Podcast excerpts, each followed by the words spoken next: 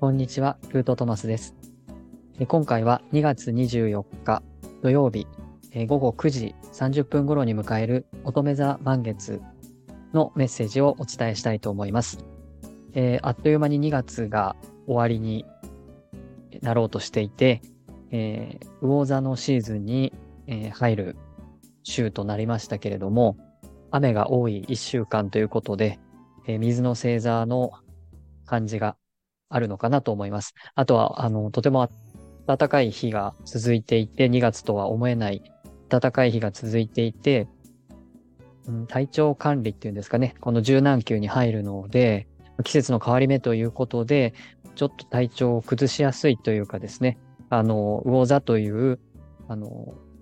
最後の星座に入っていく、いろんなものが、まあ、年度が切り替わる時でもあるので、終わっていくフェーズに入っていくので、ちょっと体調的に自律神経とかも乱れやすい時なのかなというふうに思いますので、まずはね、気をつけ、まあ、気をつけてというか、まあそういうものかなって思いながら、あまり無理をしない方がいい時期かなとは思います。で、この乙女座満月ですね。えー、満月は、えー、9月15日頃に、昨年のですね、9月15日頃に乙女座の新月があったわけなんですけれども、え、そこから半年間が経ちまして、え、自分自身がどういうふうに変わったのか、その時に願い事をしたことがどれぐらい実現しているのか、近づいているのかっていうのを振り返る時期にしていただくのもいいのかなというふうに思います。で、まあ、あの、乙女座であればですね、あの、秋分前の、そして今回、えー、満月、乙女座の満月の場合は、春分前の、えー、満月ということで、いろいろ、こう、これから新たな、あの、スタートをしていくにあたっての、まあ、さ、整理というか、うん、振り返りというかですね、えー、刷新していくためにね、えー、いろいろ整理をするというような乙女座の満月かなと思います。でですね、このメッセージとしてはですね、まあ、揺らぎながらも、その自分という軸を整えるっていうことですね。それをお伝えしたいと思います。まあ、今、あの、少しお伝えしたように、いろいろこう終わっていくっていうフェーズっていうのは、まあ、新月満月なんですけれども、あの、月は満月なんですけれども、その、一年の流れでいくとですね、終わっていく、12番目の星座の月に入っています。なので、やっぱり振り返るっていうことがすごく大事なのかなというふうには思いますけれども、いろいろこう、せわしいというか、慌ただしいというか、いろいろ2月は変化が大きくなるよっていうふうに言われていて、いろんな方がね、その宇宙からのメッセージというか、自分の使命とか、えー、やらなくてはいけないこととか、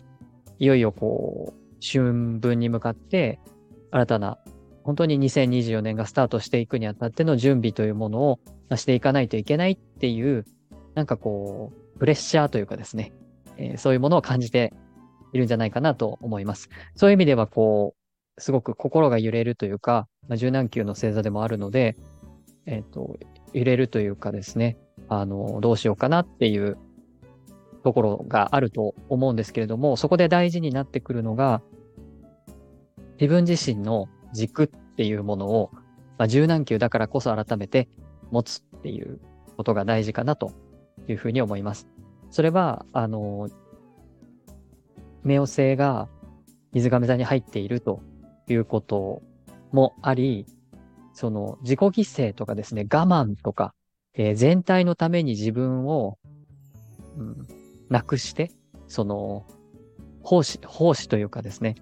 えー、自分を押し殺して生きていくというような生き方がもうできないっていうこと。えー、以前、あの、新月のメッセージの時にもおっしゃっていた方いましたけども、もう無理っていうような感覚が自分の中にある方もいると思います。それでもなんていうか、表にね、外にもう無理ですっていうふうに限界に達して爆発した人もいるかもしれないですし、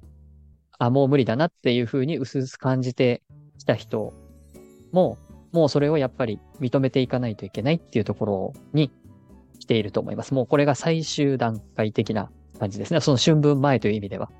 最終段階に来ていると思います。やっぱりもうこれは無理なんだなっていうふうに、そういうふうに区切りをつけていくというか、あの、整理していくというか、あるいはその、乙女座なので、そういうことについて、